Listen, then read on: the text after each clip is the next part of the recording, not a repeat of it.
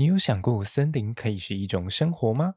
每周五下午就让森林系 Podcaster 给你三分知识，七分故事，让你从生活发现森林，让你从森林探索生活。Hello，大家好，我是语音，欢迎收听《森林边缘》第三十六集。从大麻和迷幻蘑菇的除罪化和合法化来看，毒品解禁是一种灾难还是福音？前一集我们介绍了来自南美洲的死藤水，还有什么是起灵药。同时，我们也提到，目前这些起灵药的成分啊，在台湾也都是属于二级毒品的范畴，并提到美国和澳洲对于这些起灵药合法化的案例。但是，你有想过这些天然的药物怎么变成所谓的劣管毒品吗？天然的药品这么多，怎么就他们几个有罪而已啊？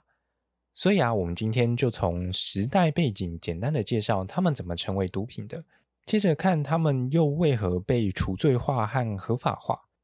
最后啊，提供一些有关于成瘾性或者是所谓的依赖性不一样的观点给各位。那么我们就准备开始吧。首先啊，让我们来看他们是怎么成为毒品的。你有想过，当今天少了毒品的管制会发生什么事情吗？当今天我们国家的法条里面少了规范那么几样东西，你觉得会变成什么样子呢？在你脑袋里面可能会想着，嗯，可能就是我们所谓的毒品会到处泛滥，然后整个社会失序之类的吧？还是你会想到一些像是什么酒驾的那种案例？反正规范了那么多啊，还是整天有人喝酒开车肇事撞死了吗？但你知道，身为一个缉毒局的公务人员会怎么看待吗？他想的绝对不是。哦天哪，这样下去社会就要大乱了，绝对不是。他想的是，哦天哪，我的饭碗要丢了，就跟当初高速公路要全面电子化，那些收费员心里想的一样。诶，这不是一个笑话哦，这是真实故事。实际上啊，这就发生在一九三零年代的美国联邦麻醉药品管制局，简称 FBN。当时因为整个经济大萧条啊，他们这个单位差点要被裁撤。他们从成立第一年，就是一九三一年的时候呢，国会拨款了总共一百七十五万的美元。接下来三年的预算啊，就直接被删减了七十五万，剩下一百零五万而已。一直到了一九三四年，他们其实都没有破获任何的大型的一些贩毒的案子，主要是因为政府没钱收买一些县民，让他们无意去解决这些有关于毒品的案件。当时的局长啊，安斯林格，在一九三五年，甚至因为精神压力而入院治疗。所以啊，这个安斯林格呢，他为了要挽救个人的事业前途，开始用一些相当偏颇的手段和不太严谨的科学证据，就把整个目标的指向都转到了大麻身上。同时啊，还一路将一些相关的禁令推升到了联合国的层次，强迫全世界都要一起跟进。诶，这时代背景听起来很荒谬吧？但它确实就这样发生了。可是重要的是啊，大麻它本身并没有改变什么，它只是在历史的发展过程当中，因为一些宗教或者是种族，甚至还有治安的理由，被抓来当成这个所谓的替死鬼。还好我们现在很重视人权嘛，它才没有因为因此而被判死刑，从人类历史上被消失啊！我忘记大马不是人了。总结来说呢，大麻它只是一个很衰的植物啊，毕竟夜路走多了，总会遇到鬼嘛。它被人类利用了这么长远的时间，总会中这么几枪啊。但也因此，直到近年，经有许多的研究内容，才要逐渐反转大麻它在社会上的一个地位哦。而类似的故事，其实也发生在迷幻蘑菇和摇头丸这一类可以产生幻觉的药物身上。虽然这次和铁饭碗没有关系，就是了。这些迷幻药啊，在一九六零年代其实掀起了一波研究的热潮啊，但是却因为政府为了对次文化有所管制，以及当时整个毒品战争的背景有关系，最终啊，还是为了有效控管这些药物的滥用，而将其列入毒品的管制当中，全面禁止任何的研究还有使用。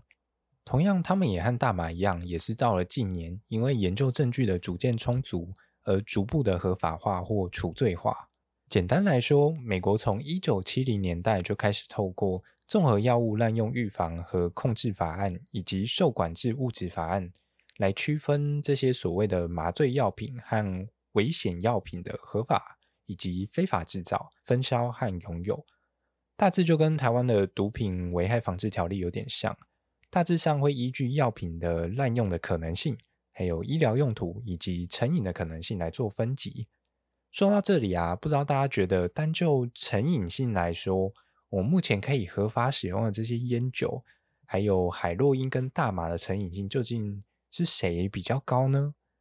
根据一些过去的研究显示啊。这四者的成瘾比率，以香烟来说是最高的，它可以到达三十二 percent。接下来依序为海洛因二十三 percent、酒精十五 percent 以及大麻九 percent。跟你想的好像有点不太一样吧？并且啊，在另外一方面，有关于药物滥用的危害性排名，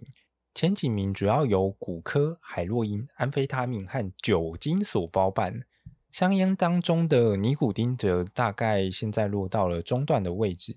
迷幻蘑菇和大麻则是后段班。难怪会有人想要提倡让一些酒驾惯犯去当什么神风特工队，看来这连研究数据也相当看好他们的攻击威力呢。也因此啊，基于上述相对较低的一个成瘾性、危害性，还有医疗相关研究的支持。让大麻还有迷幻蘑菇这些天然的药用植物或菇类啊，逐渐合法化或除罪化。当然，所谓的合法化也都还有不同的层级啊，包含像是娱乐用、医疗用和种植方面等等。每个国家也都会依据他们的国情还有需求的不同而有不同的开放程度。最后啊，在整个查资料的过程中，我发现一件很有趣的事情。过去大家普遍都认为成瘾这件事情是大脑中的一些物质让我们沉迷于特定事物里面，但事实上啊，心理学家布鲁斯亚历山大他在过去的演讲和《成瘾全球化论精神世界的贫乏》这本著作当中，却提出了不一样的看法，并借由讨论成瘾现象的历史以及运用相关的实验。来说明药物的滥用和过度依赖可能并非像我们所认知的这样。首先啊，他就透过了所谓的老鼠乐园实验来证明这件事情。他做了什么样子的实验安排呢？他把老鼠分成两个实验类组，一边是所谓被孤立的老鼠，而另外一边则是环境舒适、然后社交情况丰富的一群老鼠。在这个实验当中，他提供了老鼠们有两种食用水的选项，就是一个是掺有吗啡的，一个则是安全干净的水。然后他就发现啊，在可以选择的情况下，成瘾性它其实会受到整个社会连结的影响而降低。也就是说，只有那只被孤立的老鼠会疯狂的嗑吗啡，但是在另外一群舒适环境里面的这一群老鼠呢，他们因为社交关系相对较丰富的原因，而让他们比较少去选择去使用这些具有吗啡的水，甚至是它的使用率低到可能只有个位数。也因此啊，他就开始检视这种成瘾现象在人类社会突然飙升的一些历史时间点。他发现这些时间常常落在人际关系遭到剥夺的一些时刻当中。举例来说啊，像是。北美洲原住民的土地还有文化遭到剥夺的时候呢，他们就因为呃情绪崩溃而大量的酗酒。而另外一个例子则是他谈到了有关于十八世纪的时候，英国穷人遭到了驱逐，从乡下来到了四散各地的城市之后啊，就开始大量的饮酒，逐渐形成了所谓的请酒狂潮这件事情。因此啊，亚历山大他就认为说。当今的药物泛滥之所以会出现，它是因为所谓的个人主义盛行，还有一些疯狂跟充满着危机的一个社会，让多数人产生社会和文化上的一个孤寂感。那这样子的常年孤寂感，它它就让我们所谓的人们开始寻求解脱，而成瘾则是让他们可以获得一个暂时舒缓的方式啊。不知道大家怎么看待这样子的观点？我觉得它算是给我一个。很不同的视角来重新看待成瘾这件事情，尤其啊，现代人可以陷入的漩涡有这么多，老实说，真的多到数不出来。尤其像近年最夯的就是什么网络成瘾的一个风潮嘛，殊不知这个名词啊，其实当初只是某个科学家为了搞笑而弄出来的一个词汇，结果啊，反倒被其他的科学家很认真的严阵以待，这样真的非常有趣。那话说回来，其实除了网络以外呢，甚至包含了一些像是购物啊、甜食、咖啡因等等，其实这些有很多的一些算是刺激吗？它都算是我们现代人很容易陷入的一个坑啊。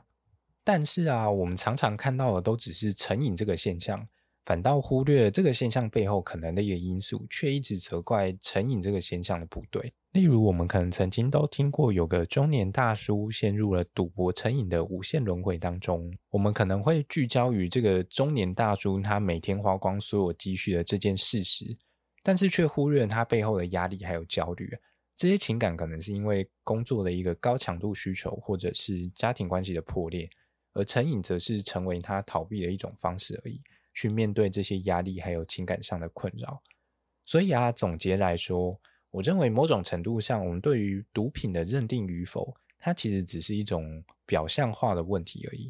实际上的核心呢，则是我们应该要如何去建立我们对于一个用药的价值观，以及面对整个社会结构改变的一个挑战。这次的资料啊，内容其实相当庞大，假如有一些说明不清楚，或者是有错误的地方，还请大家见谅啦。而我们今天既然提到了大麻，你知道大麻其实它除了拿来吸以外，还有其他的功能吗？那些我们在用的麻绳啊，还有麻布袋的原料也都是大麻哦。